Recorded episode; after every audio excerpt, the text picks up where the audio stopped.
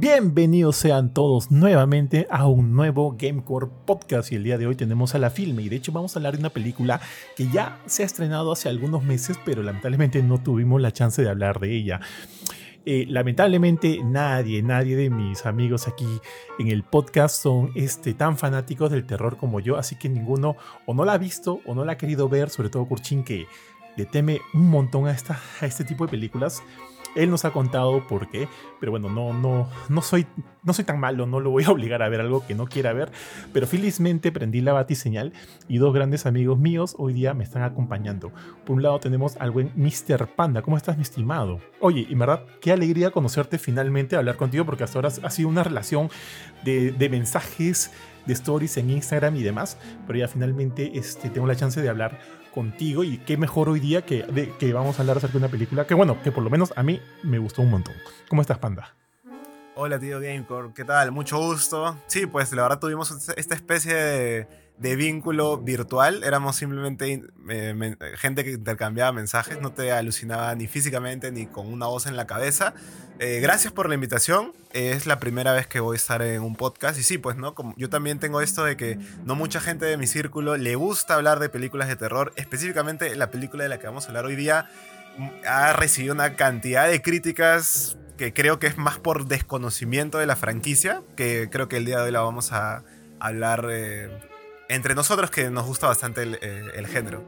Claro que sí. Y también me acompaña mi gran amigo Uriel. ¿Cómo estás, Uriel? Qué gusto, compadre, poder compartir en un podcast juntos. También este, a Uriel ya lo conozco bastante tiempo.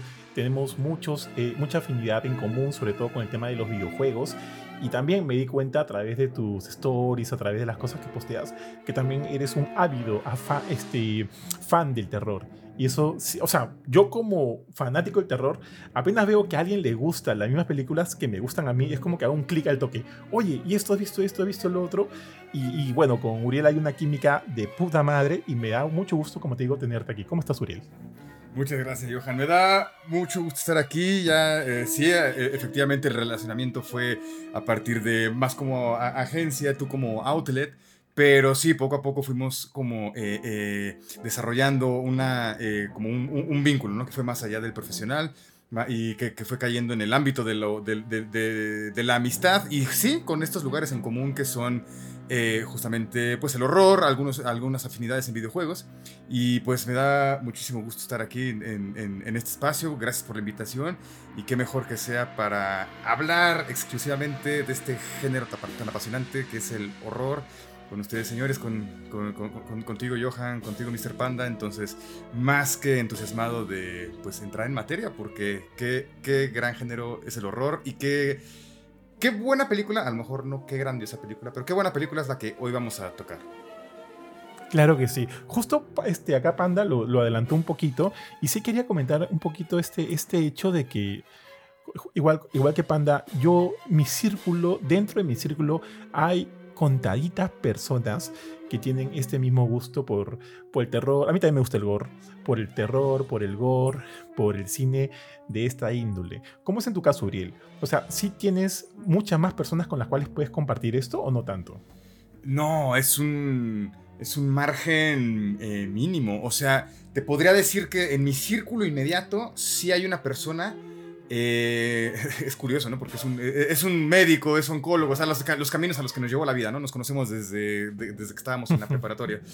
Eh, pero siento que también su misma profesión, pues ya lo jala más, ¿no? Lo absorbe más. Pues sí, obviamente tiene que estar en la medicina, tiene que estar pegado. Entonces siento que de repente se me, se me, se me, se me despega esta persona. Era la más como cercana, ¿no? Con, con, quien podía acudir para estos temas.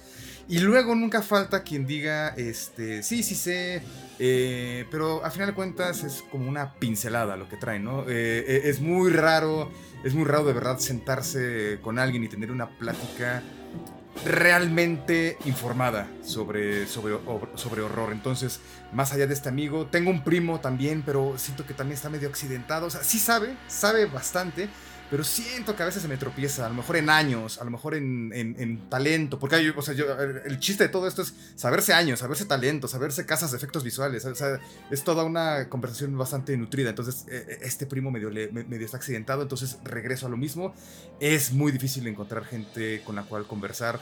Eh, eh, con, reales fundamentos. Sí, tal cual. De hecho, este justo le contaba a Panda antes de iniciar el, programa que antes, em, es más, antes yo veía mucho más terror que ahora. En realidad, a raíz de que me casé, a mi esposa pues le gustan cositas como los zombies. Le encantan las pelas de zombies. Ese tipo de cosas puede ver. Pero cosas que ya salgan de esa línea y vayan más hacia, ella me dice, ¿no? Hacia lo espiritual, hacia lo demoníaco, hacia ese tipo de temas en las cuales evidentemente entra Evil Dead. Ella dice, no way. O sea, eso no, lo, no ve porque le genera angustia, le genera... Este, y yo lo respeto, o sea, lo respeto completamente. Si tú no quieres ver, no hay ningún problema. Pero eso a mí, de hecho, me ha limitado un poquito porque ya evidentemente con mi esposa, a quien yo amo un montón, y no le voy a exigir ver eso, no, no, no puedo ver pues ese tipo de películas. Entonces tengo que como que... O sea, esas películas se han convertido en mi porno, pues no tengo que ir a ver solito en algún lado, o de repente mi esposa está jateando, está durmiendo, perdóname, y voy este, a, a, la sala, a otro cuarto y comienzo a ver mis películas. Y, y, así, o cuando hay una invitación al cine y demás, yo sé que ella no va a querer ir. Termino, buscando, por ejemplo, ya, esto me, esta idea que les traigo de que siento que mi círculo no a, no, a muchos no les gusta este tipo de terrores cuando había recibido alguna invitación para ir a, a una función de, por ejemplo, al de Evil Dead, ¿no? Llamé a varios amigos y ninguno quería ir. Tenía también una amiga que era bastante ávida, bastante fanática del terror. También le pregunté y me dijo que no. ¿Y sabes por qué? Hace poquito comenzó a ser madre y siente que ya no disfruta tanto de ver este tipo de ficciones que, que la acerquen tanto a la idea de la muerte, ¿no? que evidentemente están dentro de, las películas ficción, pero están ahí, ¿no? Al final, también siento que a nosotros nos gusta ver esto porque es una, es una fantasía, ¿no? Que por ahí sabemos que está bien limitada, pero que nos gusta ver. Entonces, casi, casi terminé mi, mi, número de contactos de personas eh, cercanas a mí y ninguno quiso acompañarme hasta que me acordé de mi cuñado, el hermano de mi esposa, que sí le gusta, y me fui con él a ver la pela. Entonces, sí me cuesta ahorita encontrar gente que es como que, oye, ¿quieren ir a ver una pelea de terror? Vamos. No, prácticamente estoy en, en cero. Eh. Bueno, eh, desde ya te digo que ahora me puedes considerar en tu lista. Yo también te voy a considerar para exacto, hablar de otras cosas de terror, porque a mí me pasa exactamente lo mismo. De hecho, la persona más cercana con la que he visto terror hace ya bastante tiempo ha sido mi mamá. O sea, desde que yo estaba casi en los últimos años de colegio, con mi mamá íbamos bastante al cine a ver películas de terror. Y Qué chévere. ella Sí, o sea, mi, papá las detesta, las películas de terror, no puede ver nada de terror. Pero con mi mamá fue que incentivó este gusto en mí de las películas de terror. De ahí estuve. Tuve una pareja que no le gustaba mucho el terror, pero bueno, dicho de paso, eso cuando acabó, ella me dijo que. A lo que se llevaba de la relación es que desperté en ella este interés por las películas de terror, porque ella supongamos que solo conocía El Conjuro y por ahí otra cosita, pero al haberle mostrado películas de zombie, de metraje encontrado, eh, de gore, de horror, de terror psicológico, le pareció muy interesante. Entonces como que también por ahí fue agarrando el gustito por algunas películas que yo le mostré. Entonces ahora algunas personas que le digo, oye, vamos a ver, no sé, pues por ejemplo, ahora que se estrenó Evil Dead, algunos no sabían que Evil Dead era una franquicia que ya se había estrenado hace tiempo y que este era el retorno. Entonces, algunos no sabían, había que explicarles, decían, no, no me interesa, que es pura sangre, puro miedo. Entonces, hay gente que me pasa mucho en mi círculo que dicen, no quiero ir a asustarme. O sea, ¿cuál es lo divertido de eso? Y yo no lo veo, yo no lo veo tanto así. O sea, me sorprende con cada cosa que puede traer una película de terror. Eh, también reconozco que me gusta mucho el gore. Así que creo que es no solo ir a asustarse, sino que hay un montón de cosas que no mucha gente sabe, que desde afuera lo ve como que, ah, no sé, simplemente screamers y, y, por ahí alguna otra cosa, pero creo que mucha gente no se da quizás la oportunidad de ir a ver eh, cosas de terror. Sí, pues. Y por ejemplo, hay cosas que también yo siento que no, de repente están, son totalmente ajenos a mi nivel de comprendimiento. Porque, por ejemplo, cuando con mi esposa hemos ido en algún momento al a, atracciones este, mecánicas. No sé si, me sigues ahí, este, Uriel. Son como que este. Acá se llama el Playland Park, no sé. Y, a ella le encanta subirse al, pues, qué sé yo, al. ¿Cómo se llama? Las montañas, montañas rusas. ¿Has visto este del barco que se da media vuelta y todo eso? Tío, yo no puedo. Es, para mí, eso es terror. O sea, te juro, una vez me subí con ella, o sea, una vez. Y yo, yo bueno, no soy cristiano.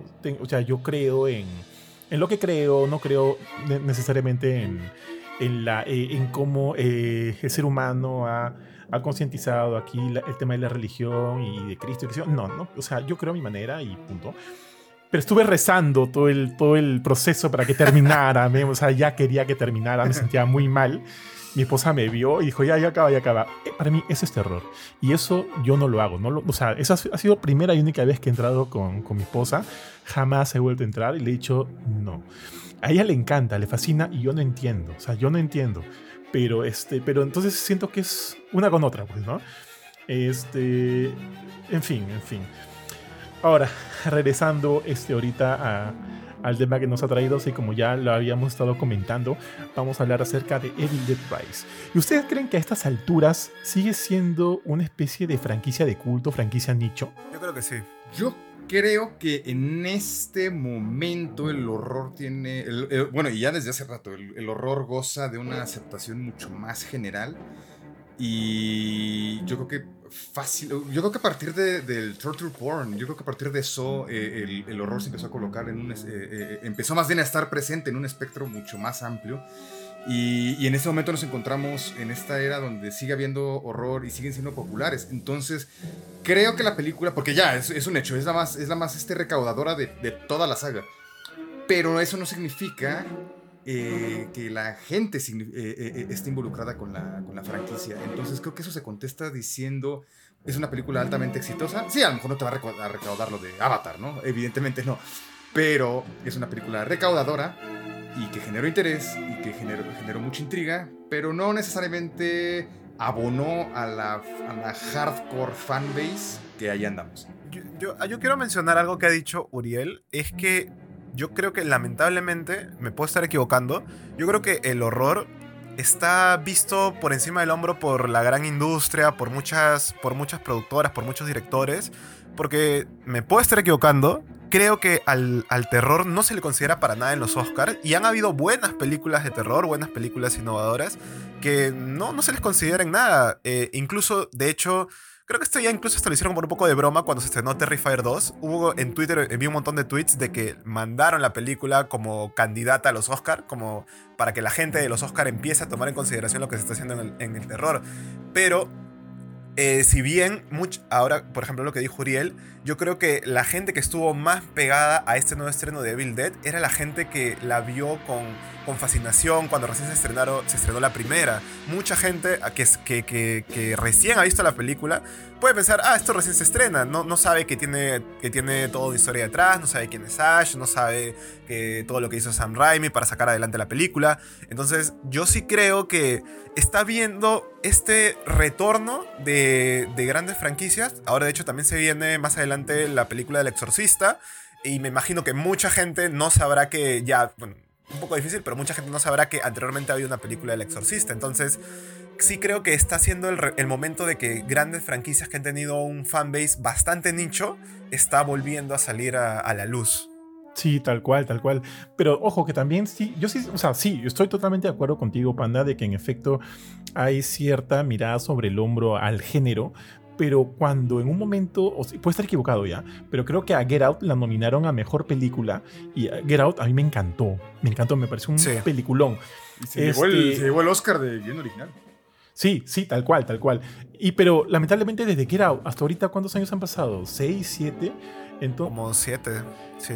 Claro, entonces es como que un puntito dentro de toda una maquinaria que, que, que al igual que tú, Panda, yo siento que que todavía no, el, el, género terror no ha entrado de lleno, ¿no? Ojo también, este, um, o sea, yo sí siento que, que de repente Get Out, eh, obviamente no es un, no es un horror flick, o sea, este, ligero, sino como que siento que hay muchos elementos ahí más que tranquilamente la academia pudo haber considerado importante para nominarla y que esté ahí ubicada, ¿no? Entre, entre las mejores películas de, en su año. Entonces, este, igual, todavía siento que, que sí hay, todavía, no sé si decirle trabajo a, la gente detrás de, de, la cámara para que empiecen a sentir al género, a este género como algo mucho más importante, ¿no? O, este, este, considerarla lo grande que realmente es.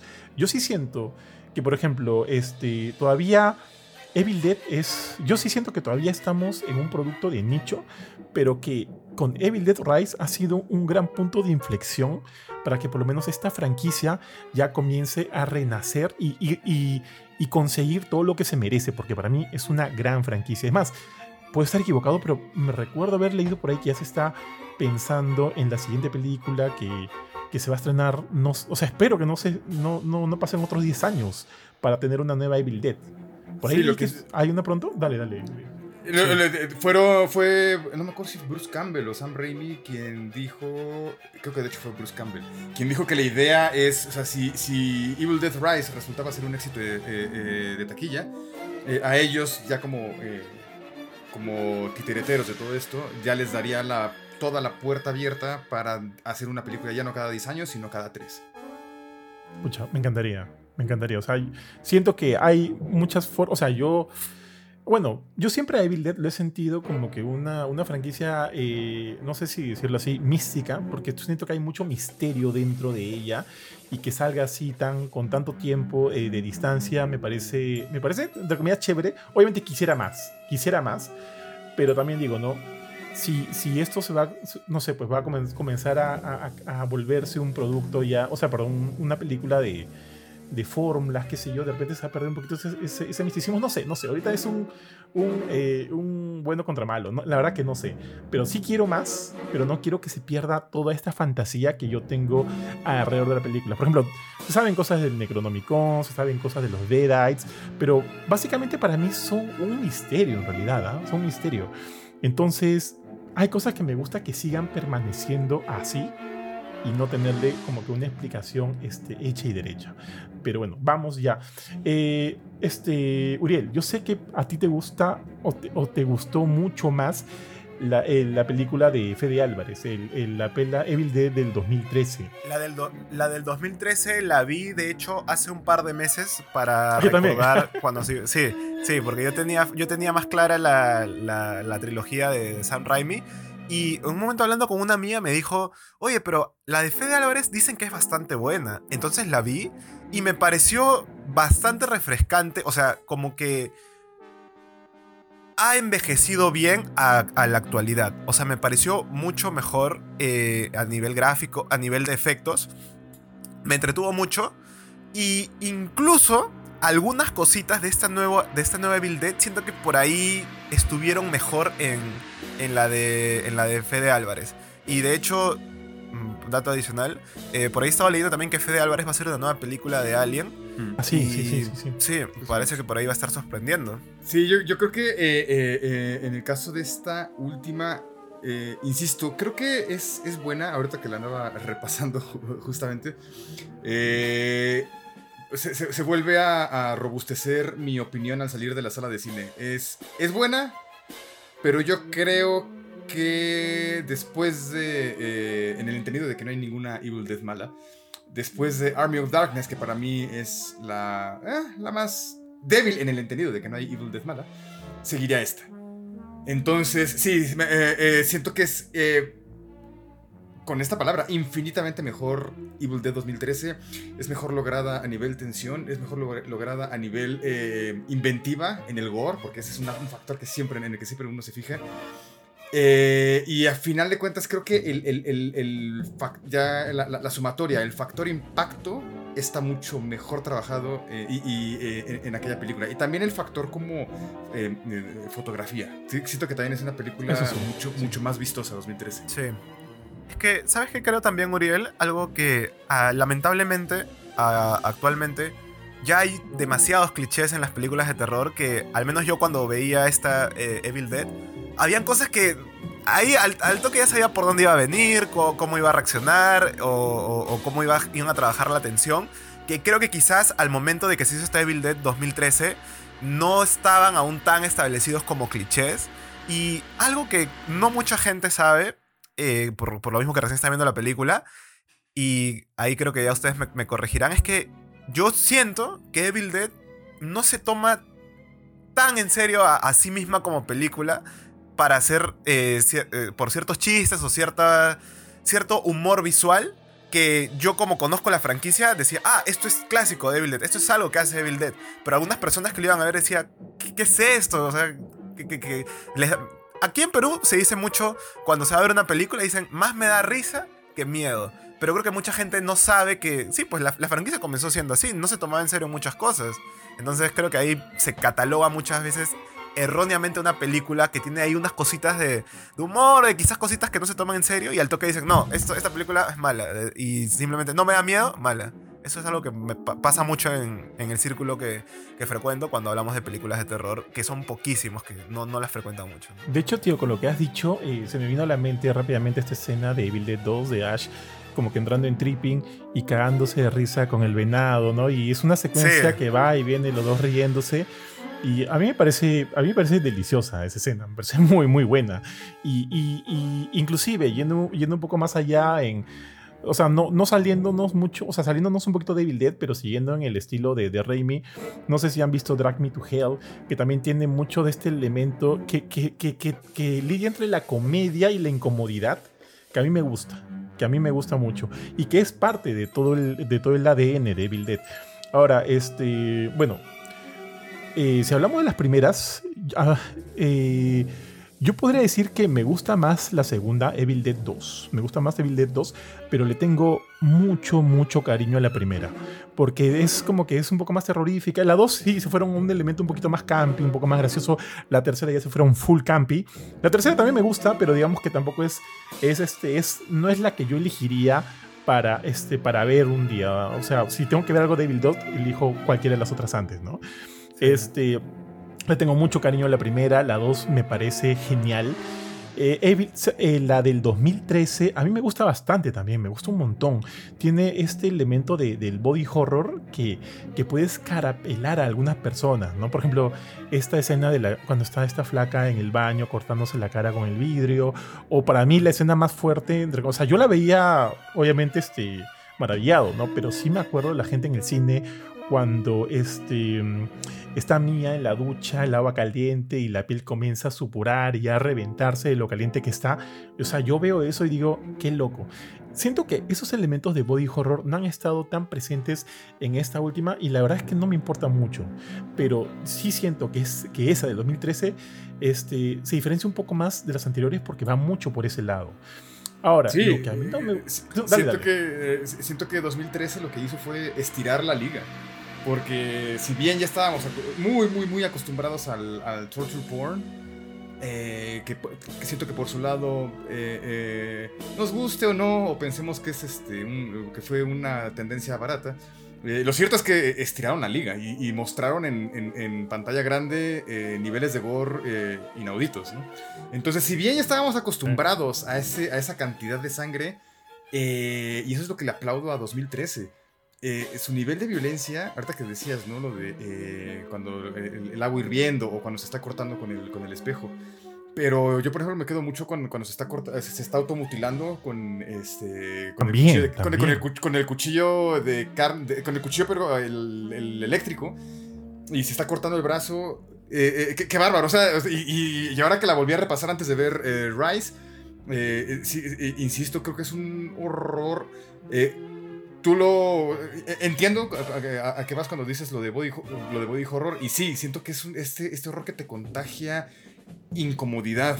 Y, siento que también su, su, gran virtud es como contagiarte cierto, a pesar de su fantasía, porque por supuesto que es Evil Dead y, y recae mucho en, en, el elemento fantástico, a pesar de su fantasía creo que es bastante realista en su, en su violencia. Entonces, por supuesto, creo que es uno de los eh, factores a, sobresalir también, ¿no? Hacia, hacia qué lados se atrevió a ir esta película. Sí, tal cual. Es, esos shock values que tiene siento que, que son muy únicos y eso me gusta bastante. Lo único que por ahí de repente yo me quejaría un poco de la del 2013 y sí me ha gustado la de Evil Dead ya para entrar plenamente a la nueva, es que, por ejemplo, en la del 2013, este, la historia de, esta chica que, que, tiene esta historia de adicción y que la llevan a una cabaña donde sus cinco amigos creen que la van a apoyar, le van a ayudar, a mí me pareció, o sea, la historia en sí me pareció un poco débil. Al momento cuando la vi, no me importaba nada, evidentemente, porque yo solo quería ver ya que la sangre corra y la sangre corrió corrió como, como, como, pucha, no sé, pues un caño abierto, tío.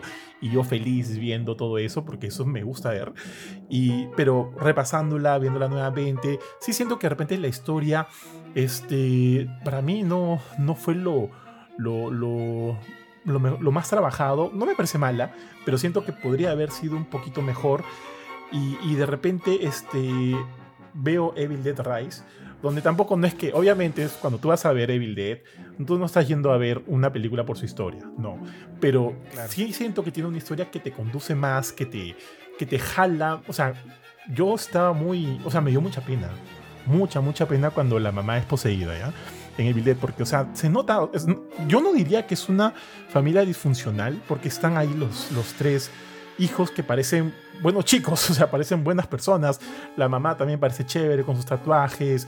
Hay un padre ausente, tienen problemas, como cualquier otra familia. El edificio los van a, los van a evacuar porque el edificio lo van a demoler y demás.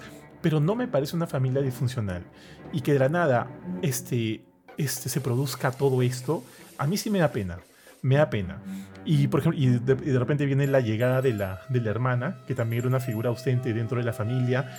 También en, la película dicen que, que la mamá, la mamá se llama Beth, si normalmente estoy un poco equivocado. Beth o... Ah, no, al revés, la, la, hermana es Beth y la mamá es... La tía era, la tía era Beth. Ajá. Ellie, ya. Ellie, este, Beth se da cuenta que en efecto Ellie, o sea, Ellie le dice, cuando estuve pasando todos estos problemas con mi esposo, te llamé, te llamé dos veces, nunca contestaste y en un momento de la película ella escucha la, que en efecto pues tiene ahí las llamadas grabadas, las demás perdidas de su hermana y este. Y, siento que todo. Siento que todo emocionalmente pega fuerte. O de repente, no sé, soy yo que cuando la fui a ver estaba en un momento emocional un poquito, este, un poquito inestable y me afectó. Y dije, y dije, pucha, no quiero que le pase nada malo a esta familia, maldita sea, ¿no? Y les, y les pasó lo peor que pudo haber pasado en la historia, encontrarse al Necronomicon. Y no lo merecían. O sea, como tú dices ahorita, hay películas en las que a los protagonistas les pasa lo que les pasa porque, se, porque creen que pueden, no sé, dominar la Ouija, porque se quieren meter a donde dicen que no se metan. Entonces, sí, pues, ¿no? Es como que esta familia venía de pasar todas estas cosas, la tía llega, como que por ahí hay una tensión con, con su hermana, los, los niños están ahí como que me, parece, me, parece que justo cuando va a comprar la pizza es que empieza a ver lo del terremoto y que se abre el suelo. Entonces, sí, pues no, merecían eso. Eran como una familia que sí tenía sus, altos y bajos, que de un momento a otro les cayó todas las maldiciones habidas y por haber. Pero que lamentablemente es como la vida real, ¿no? O sea, de la noche a la mañana detectan cáncer, de repente no lo merecías, pero ya tienes que pasar por todo un proceso que, que no es bonito, es triste, es complicado, pero que maldita sea, así es la vida. Ahora, yo siento que, o sea, no es igual, no es igual necesariamente con ellos, pero también es una familia que, como tú dices, Panda, no merecía nada de esto, pero se ven envueltos y sabemos que al final el resultado, evidentemente, es, es, es, este, es nefasto, pues, nefasta para la familia. Ahora, regresando de nuevo a las dos, este, a las dos, no, no sé, Uriel, si quieres comentar algo en ese momento. Sí, creo que por ahí justo eh, eh, eh, este, esta arista que tú compartes, creo que para mí ahí es donde empieza lo, accidentado, la razón por la cual para mí es la segunda Evil Dead más débil. Porque sí, sí hace mucho, hace muchísimo énfasis en el asunto familiar. Por supuesto que lo, lo, hace bien por, digamos, desde su trinchera. Y sí, creo, me queda clarísimo que el director Lee, Lee Cronin, ¿no? Creo que se llama. Eh, claro que tenía a la mano el, manual de presentación y desarrollo de personajes, por supuesto, pero creo que la película me rompe en el momento en el que está tan seria, está tan bien llevado lo de la familia y está con, su debido ritmo, porque eh, pasas mucho tiempo con la familia antes de que se desate la carnicería. Eh, y de repente empieza a jugar con, el elemento cómico. Entonces, si es como Espérate, película, por supuesto. O sea, adoro las, las horror comedies, por supuesto que sí. Pero tu película te fuiste muy para acá. Y de repente me estás metiendo ya elementos vieja escuela y Death eh, cómicos. Y siento que por ahí está gran parte del producto tropezadón que para mí resulta. Pero alucina que para mí eso fue lo que me gustó más. Porque, o sea, A mí me gusta que la, digamos que la, la, idea de una película de Evil Dead sea entre comillas simple. Unos chicos en una cabaña, uno lee un libro y, empezó el, el, ¿no? O sea, me gusta mucho eso. Me gusta porque es simple, es directo, va al grano y está. pero de repente, ¿por qué? O sea, de repente me dan esto y yo digo, para mí sí siente que funciona. O sea, está bien, si yo también concuerdo totalmente contigo, Uriel, hay un montón de tiempo que pasamos con la familia, conocemos a la mamá, la hermana, los, chicos, los niños, o sea, los hijos no son tan niños, a, excepción de la chiquitita, que sí, que me parece mucho un gran personaje, y, de repente inicia, o sea, de repente inicia Evil Dead como tal, o sea, apenas salen los, apenas empiezan a leer el Necronomicon, empieza Evil Dead y no para de ser Evil Dead. Entonces, a mí me da un plus. A mí me da un plus. No es como que, no es como que me, me, me, me, letarga, no. O sea, me gustó ver todo eso y para mí eso es, o sea, yo, ¿no? El peso que me da para decir, no quiero que le, o sea, ya sabemos que la mamá está en esta situación, pucha madre, hay tres niños, ¿cómo será? Yo, ojo, yo vi los trailers, pero en ningún momento en los trailers me di cuenta que los niños también eran poseídos, por lo menos los dos mayores. No me di cuenta en los trailers hasta que vi en la película dije, shit, o sea, vamos también con los niños. Siento que se pudieron haber aprovechado mucho más, porque siento que de todos los Deadites que vemos, solo la mamá es la que tiene una pizca de personalidad, todos los demás no. Siento que ahí de repente se desperdició un poquito, inclusive teníamos vecinos y demás, pero fuck it, ¿no? Estamos ahí y, y, este, y bueno, como te digo, el que hayamos pasado tanto tiempo con la familia, a mí sí me dio ese peso de pucha madre, qué pena que ahora la, hija esté con esta vaina. O sea, la, hija ve que en la carita le empieza a salir estas manchitas, comienza a vomitar y nosotros ya sabemos qué es lo que va a pasar, ¿no? Entonces sí me pesó. O sea, algo que tú mencionaste, Johan, es que a medida que ibas viendo eh, las cosas que se iban dando, creo que como ya hay un background de lo que sabes que es Evil Dead, eh, este, ya sabías que esas cosas son sello, sello Evil Dead, que mucha gente no lo podría haber sabido. Y en los trailers, yo también creo que al, único de, este, Dead Eye que se muestra es a, la mamá. Pero yo también siento que los hijos, en un momento como que estaban ahí eh, siendo parte del drama, eh, con, al momento que empezó a aparecer el Necronomicon, pero de ahí como que fueron personajes o sea, no siento que se les dio tanta profundidad o tanta relevancia más que a la pequeña y a la, a la tía. Pero siento. Y, y, y, también con los vecinos. Los vecinos, cuando recién aparecieron, yo dije, ya, van, van a ser parte importante del desarrollo o, van a tener más presencia en la película, pero aparecieron, estuvieron en un momento y los despacharon ahí mismo, en, una, en, una, misma escena, sí, a, a, los, a, los, a los vecinos en el pasadizo y ahí quedaron. O sea, no, no, tuvieron como que más allá y... Y sí, pues no creo que ahí se pudo aprovechar mejor a los vecinos y también a, a los hijos que se me... Esta, esta escena donde la chica muerde... Eh, era que estaba mordiendo la copa. La copa, si no me equivoco, a mí me pareció muy... Exacto, me pareció muy, muy Evil Dead. Me hizo acordarme mucho también eh, a, la escena del, del 2013 cuando la, la, chica esta hasta que se corta en la, en la, en la bañera siento que el, asunto de los vecinos también es, este, ahorita que estamos con esto, eh, eh, eh, estamos hablando de situaciones desaprovechadas, creo que también, y eso retoma un poco lo que había dicho hace rato sobre 2013, eh, hay, hay un montón de oportunidades perdidas para, para, carnicería, porque sí, siento que todo el elemento de, de, los vecinos eh, se despacha rápido y más bien era como que llegar a este punto de fusión, que ese, ese, sí es el elemento body horror eh, aquí en 2023. Que cuando, empieza la, la, fusión de cuerpos y se hace este mega ente. Que, sí, sí. eso se me hace fantástico. Pero creo que también queda a deber en, por lo que hace a violencia. Yo sí quería ver violencia descarnada y se despachan a los vecinos de esta manera y te, enfocas más en el drama eh, familiar, bueno, eh, ya en el entendido de cuando se desata el infierno, pero a, nivel familiar. Siento que sí, eh, nuevamente se habla de oportunidades desaprovechadas. Sí, tal cual, tal cual. Estoy de acuerdo con, con ambas ideas, pero por otro lado, y si bien estamos como que en un ambiente más limitado, tanto de personajes, ya sean vecinos, hijos, qué sé yo, porque estamos obviamente, o sea, todo sucede prácticamente en un cuarto, en el pasadizo de un edificio. O sea, es un ambiente, al igual que la cabaña, bastante limitado, pero Por otro lado, donde siento que se desaprovechó, como ya les dije, el tema de los de que pudieran haber, haber, haber habido más Deadites, este, siento que se aprovechó muy bien este, el escenario. Por ejemplo, como tú dijiste, ya dijiste, este, Panda, la chica comiéndose el, vaso de vidrio, la escena con el rayador, ese el rayador. el rayador, o sea, como que se aprovechan muchas de las cosas que hay dentro de la casa para generarte ahí tensión, ¿no? Este, la, cuando cuando eh, este, Beth está escuchando el Necronomicon para saber qué fuck está sucediendo, vemos que la madre se mete obviamente por los, por, por los ductos e ingresa al cuarto y la ves como... Eso cuando esa escena me hizo recordar mucho a Hereditary, cuando la mamá, este, Tony Colette, está encima, está dentro del... Perdón, está en el techo mientras su hijo no sabe por qué el papá está quemado, ¿no? Y nosotros vemos toda esa escena. Me hizo recordar mucho eso, me genera tensión.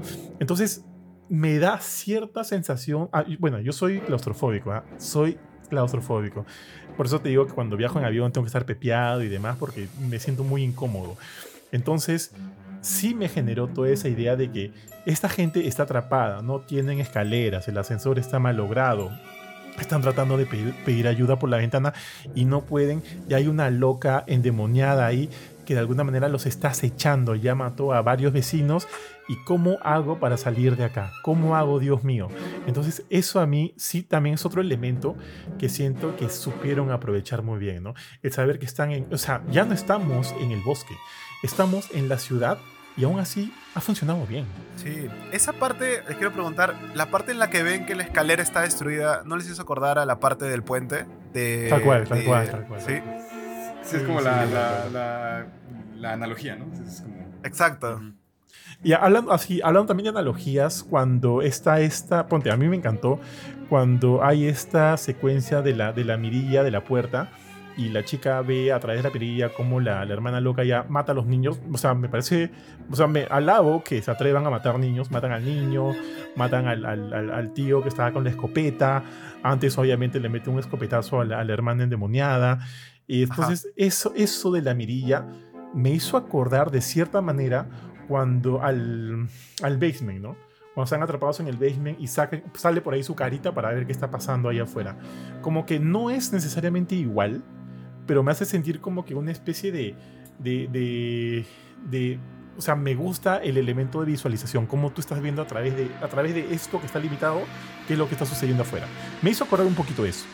Ahora, justo lo que hablábamos también del tema de, de comicidad, hay una parte, y esto lo he captado recién, Uriel, justo cuando lo he vuelto a ver, es que en un momento cuando, este, antes de que la hermana reviva ya endemoniada, como que aparentemente muere ya, y todos están tristes y la hermana, o sea, la hermana muerta está en su cama y, la otra hermana, Beth, está ahí y dice, ¿cómo, ¿cómo, lo lamento? No puedo creer que nunca más voy a volver a escuchar tu voz. Y de repente de su celular suena el mensaje de audio que ya le había enviado, ¿no? Me reí, me reí porque dije, en el cine no me di cuenta, pero ahora viéndolo otra vez por mi cuenta me dio risa. Y de la nada la hermana, pum, se levanta, abre los ojos así todo, todo fea. Y, y ya, o hay esos cositas. Dale, dale. Y, minutitos antes de, que reviva, ah, ah, ese es el primer atisbo, ¿no? De elemento cómico, porque el vecino le cierra los ojos, ¿no? Y los vuelve a abrir. Y entonces como que ahí Ahí como que empiezan a ver estos asomos, ¿no? Pero que, te digo que para mí fue como... Si te vas, si vas a meter comicidad película, hazlo desde, desde, o sea, plantealo bien. No me, no me, no me dividas. Parece que de repente son dos películas. Claro, claro. Pero a mí se me dio risa. Pero me dio risa ahora, tío. Ahora viéndolo en mi cuarto, ¿no? Es más, yo lo estaba viendo tipo a las... Ahora, bueno, yo acá en la casa nos levantamos siempre temprano, tipo a las 5 de la mañana, porque mi esposa, yo soy un flojo, ¿no? mi esposa a esa hora comienza a hacer este, su rutina de deportes y cuando yo sé que va a empezar, ya, yo me salgo del cuarto y empiezo a trabajar, pero esta vez dije, no, ah, voy a ver la película. Y me fui a otro cuarto a ver la película todo oscuro, lo estaba viendo ahí, ¿no? Con las con las, este, mm, con las cortinas cerradas para que obviamente no entre nada de, luz. Ojo, son las 5 de la mañana todavía. Y la estoy viendo y de repente estoy bastante entretenido, ¿no? O sea, ya empezamos, ya empezó el, punto fuerte de la pela y de repente escucho la puerta, mi puerta abrirse, ¿no? Así, uh, lentito. Y yo dije, Mila. Entonces llama Mila, ¿no? Mila. Nadie me responde. Mila. Y me comenzó a generar un poco, de, o sea, yo no soy asustadizo, ¿ya? Pero me, empezó a generar un no sé qué. Y dijo, ay, amor, sorry, sorry, este, quería, sí, era mi esposa, ¿no? Quería, quería saber si, si, si, había algo por aquí, pensé que estabas durmiendo. No, amor, estoy, o sea, yo, yo estaba con, con, con, eh, con, un headset, pero eso ya no sabía si estaba durmiendo, qué sé yo. Ah. Entonces, este, me dio, me dio ahí un, un, pequeño, este, se me paró un ratito el corazón, pero todo bien. Entonces, a lo que voy es que yo no me asusto con ese tipo de películas, hasta donde creía, pero aparentemente se me pueden agarrar pues, ¿no? del imprevisto. Ahora, regresando al, a la película en sí, eh, sí entiendo lo que dices, Uriel, de esos elementos de terror que, que siento que, o sea, por como lo dices, pareciera que, que si es como que el director dijera, ya tenemos todo esto, ¿por qué no le ponemos una cosita de terror aquí como que para hacerle un check, ¿no? Hacerle un check de bromas a la película. Pero a mí sí me, conmigo sí funcionaron, ¿ah? yo te diré, conmigo sí, sí funcionaron. Y me quedo tranquilo con, con esa idea. Eh, por mi lado también no sentí en ningún momento como que, desde mi punto de vista, ¿no? no sentí como que algo forzado lo que sí me llamó la atención es, eh, al menos en la sala de cine que yo la vi, la escena del ojo, la gente se carcajeó de risa. O sea, a mí, a, mí, me gustó, pero no al punto de matarme de risa. Pero me llamó la atención que la gente le hizo morirse de la risa en el cine. Cuando le quité el ojo al, al vecino. y me, me, me, pareció fuerte y dije, wow, pero la gente, la gente se mató de risa. Sí, y hay, momentos, o sea, es, el NOF, ¿no? Más inmediato a, Evil Dead 2. Y también, y también esto que yo creo que ahí es cuando la película ya empieza a, atrapar por completo cuando salen y están los vecinos en este trance y que empiezan Death by Dawn, Death by Dawn. Eh, eh, y siento que, siento que también es, un, es como que gran momento, eh, todavía un poco jugando con la comicidad de Evil Dead 2 y obviamente la mención de Death by Dawn. pero sí, tiene que llegar ese momento para que, ah, eh, eh, en mi caso, sí haga como que este, eh, este clic. Y por supuesto que esa parte es la, la, la, antesala, ¿no? Cuando ya se empieza a configurar este monstruo salido del imaginario más body horror. Sí. Sí, sí, sí, sí. Ahora, este, también quería comentarles, este... o sea, nosotros somos tres adultos viendo una película, ¿no? Pero cuando, no sé, o sea, a mí me encantaría, yo sé que mi, mis, este, mis, mis cuñados me, me, matarían. Me gustaría llevar a uno de mis sobrinos o una de mis sobrinas a verla. A ver, este, o sea, probablemente se queden traumados ya. Porque también siento que verlo desde el punto de vista de, de, de, un, niño de un niño en el sentido de que, ¿qué le está pasando a mi mamá? ¿Por qué mi mamá está así? ¿Qué está ocurriendo? También es otro elemento, ¿no? Como que o sea, sabemos que hay un drama familiar aquí, pero un drama familiar que dista mucho pues, de, de, los tipos de dramas que vemos. Pero igual, hay una preocupación sincera por qué le está pasando a mi mamá. O sea, tú ves a la niñita chiquitita y tú ves a tu mamá mal, la ves mal. Y en un momento incluso la mamá le, le engaña, ¿no? Oye, no y se la cree. Y se la cree porque al final es su mamá. Es su mamá. Y, y, este, entonces, yo siento que ahí también hay una idea de, de este, ah, ¿cómo decirlo, tío? De que cuando en, la, en casa tienes un familiar que está enfermo, te cambia toda la dinámica. Cambia toda la dinámica en la familia. Y, sí, yo ahí sí empatizo un poquito con los niños o con la, con la chivola pequeña que no saben qué está sucediendo, pero sí saben que su mamá está mal. La niña en un momento le dice, este, mami, no te ves bien, ¿no? No te ves bien, ¿qué está pasando? Pero igual decide este, darle chance, darle una chance y es ahí donde la, agarra el cuello la chivola, pues si la quiere, la quiere estrujar. Entonces ahí hay un elemento que ahorita de repente no cliqueo tanto porque ya soy un adulto, entiendo las cosas de otra manera, qué sé yo, pero sí hay un miedo de que no sé qué le está pasando a mi familiar, ¿no? ¿Va a salir de esto? ¿No va a salir del otro? Que cuando pienso en, hasta me puede generar un poquito de angustia. Sí, y Johan, ahorita para hacer como una, una comparación, eh, algo que no me había puesto a pensar hasta ahora de grandes, por ejemplo, cuando yo veía una película de zombies siendo más niño y, me, por ejemplo, eh, una pequeña referencia, hay una escena en Shaun of the Dead que Sean tiene que matar a su mamá. Yo de niño decía, ¿cómo, ¿cómo puede hacerle esto a su mamá? Obviamente entendía, ¿no? Eh, eh, me, parecía increíblemente doloroso que me pondría también en el lugar de esta niña al ver a su mamá así enferma, eh, endemoniada, pero ella pensando de que, como le dice, no mami, ¿estás bien? Pero ahora sí de grande, yo también en una película de zombies diría, ah, no, esta persona ya no es mi familiar, es, es, es un zombie, tengo que acabar con él, esta persona ya no es mi familiar, está poseída, es un demonio. Pero me pareció muy interesante ahorita que lo has dicho, verlo con esos ojos de niño y verlo ahora ya como, como un adulto, ¿no? Me pareció, me, pareció muy chévere lo que has dicho. Sí, y también creo que eh, justo eh, eh, estaba hablando con una, con una exnovia, que bueno, valga la punta, una de las que con la que más he estado enamorado. Entonces, este, pero bueno, lo, interesante, lo interesante es que ella eventualmente se hizo mamá y todo. y cuando yo subo, subí hace unos días una story de una publicidad falsa que me salió en YouTube que decía Evil Death Rise ya disponible en HBO Max, todavía no llegaba, llegó apenas hoy. Ah, la vi, eh, la vi, la vi. Me comenta, me comenta esta chica y, cuando ella y yo anduvimos, eh, pues vimos mucho horror. No, no porque ella fuera fan, sino porque yo impuse mi, agenda, ¿no? Te entiendo. A mí me pasó exactamente, me pasó exactamente lo mismo y en algún momento hasta me, me generó un poquito de, conflicto. no, pero solo quieres ver eso. Entonces, este. Eh, ella y yo vimos mucho, mucho horror por, por agenda impuesta mía. Y me dijo, eh, eh, ella, valga la punta abiertamente, no me ha dicho que ella es mamá. O bueno, o no lo ha dicho en general, no al mundo, pero yo lo sé, yo lo sé por, circunstancias. pero me llamó mucho la atención lo que dijo. Eh, me dice, este, ya la vi, la, no la fui a ver al cine, la, pero la vi anunciada. O sea, si, si, la quieres volver a ver, creo que está en, incluida con Total Play y no sé qué tanto. Eh, y me dijo, no sé si pudiera verla hoy en día porque ahí no, eh, eh, evidentemente no, no, desarrolló lo de la maternidad, pero entendí, ¿no? entendí la idea porque me dice, no sé si la podría ver hoy en día porque muchas cosas ya me cambiaron, muchas cosas que han pasado en mi vida me han cambiado y siento que esta película y por lo que he visto en los artes promocionales, creo que es una película que me afectaría en este momento de mi vida. Y sí, yo creo que se, yo creo que se refiere a los artes de pues es, es, esta tipa abrazando a los hijos, ¿no? Zombificada ya y abrazando a los hijos. Sobre ella, sobre ella es quien cae todo eh, el foco. Cuando empezaron a salir los trailers, lo que más llamaba la atención era esta madre que le hablaba como con voz demoníaca a su hija a través de, de la mirilla y de ahí le hablaba normal. A mucha gente eso también le llamó la atención. Sí, sí, sí, por supuesto.